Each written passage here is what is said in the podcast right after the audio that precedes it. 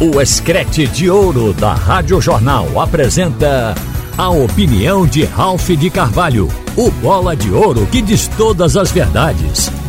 Ralph de Carvalho!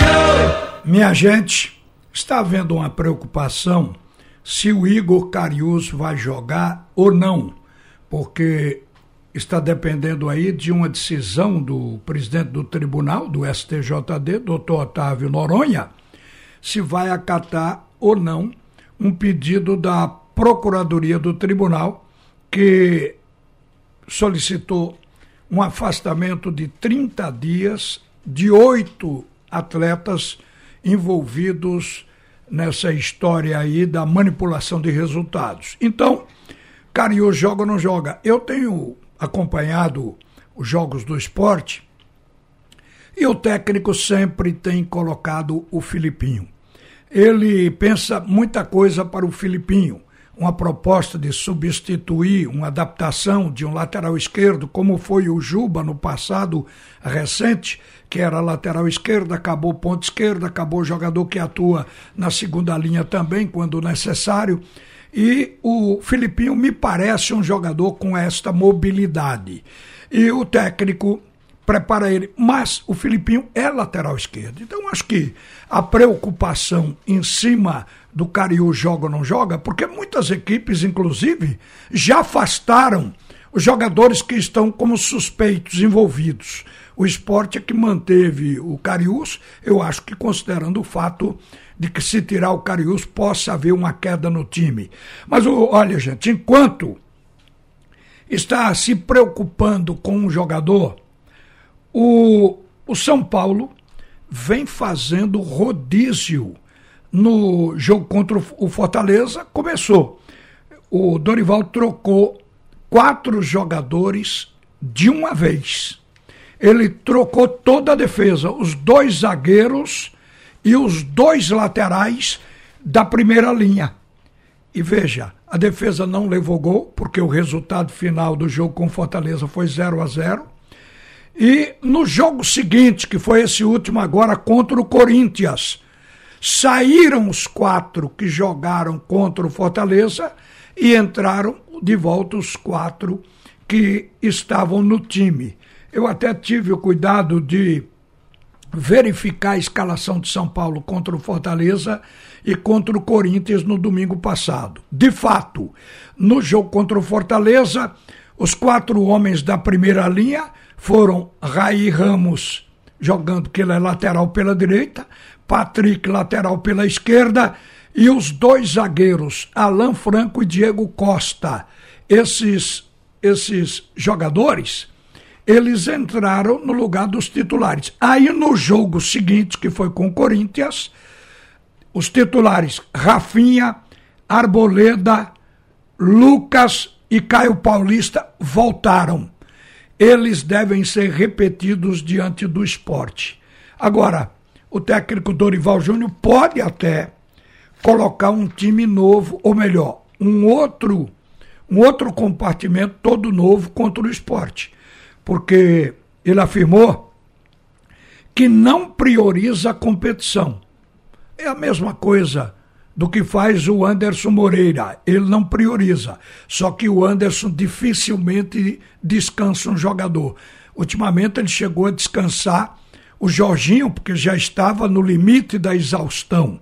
Então ele ficou sem o Jorginho.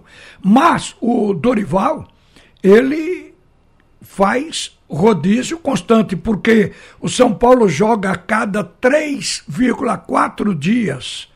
Quer dizer, tem um jogo hoje, daqui a três dias e, um, e, um, e poucas horas tem outro. E tem três competições também. Então tem que rodar. Ou seja, o São Paulo joga amanhã, que é quarta-feira, contra o esporte, é pela Copa do Brasil.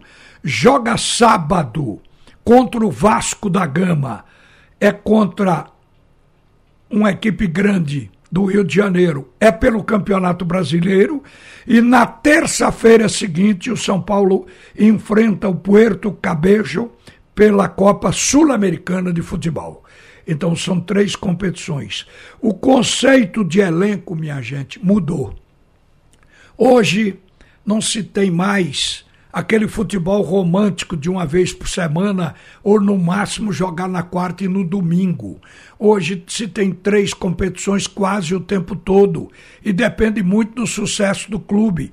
O esporte enfrentou três competições e chegou a pisar na quarta competição só no primeiro trimestre do ano, porque jogou jogou a Copa a Copa do Nordeste, jogou o campeonato estadual, jogou, iniciou a Copa do Brasil, três competições e houve o início da Série B. É que o esporte não jogou os primeiros jogos, os dois primeiros, as duas primeiras rodadas. Mas isso significa um peso muito grande para ficar em cima de 11 jogadores. É preciso, de fato, rodar. Eu acho que os jogadores do esporte até resistiram muito, porque o técnico vem insistindo com os mesmos 11. Agora, o que isso demanda? Um custo mais alto.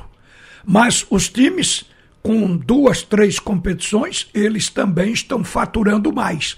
O que tem que haver é equilíbrio. Por exemplo, não importa se os jogadores sejam todos craques. Quem pode comprar, compra, quem pode contratar, contrata craques. O São Paulo pode.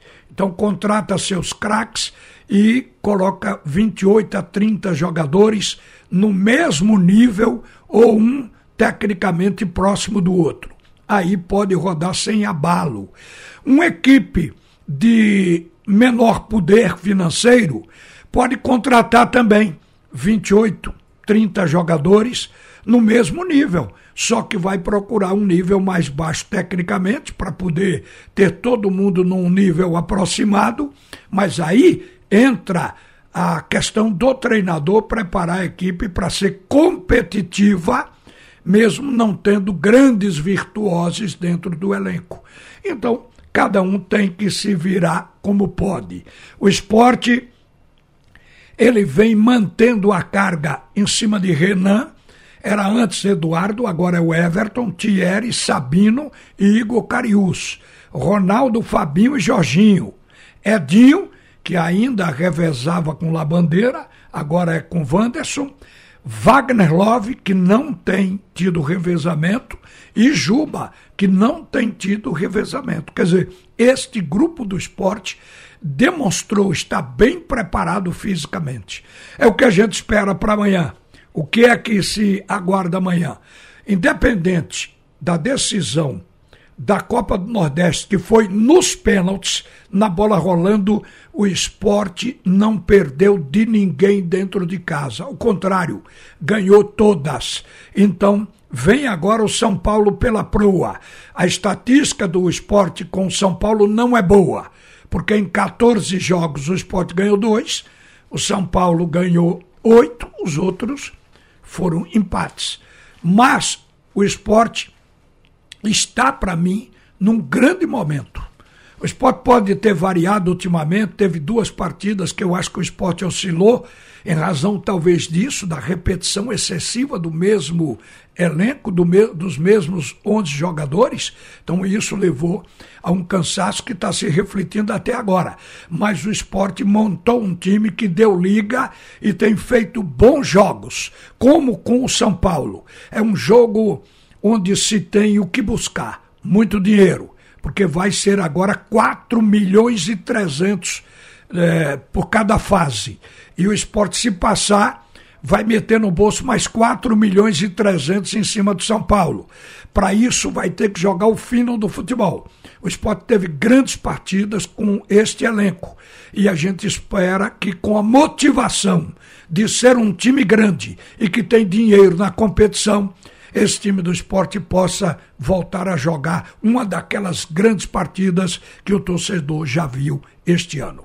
Uma boa tarde, minha gente. Você ouviu a opinião de Ralph de Carvalho, o bola de ouro que diz todas as verdades.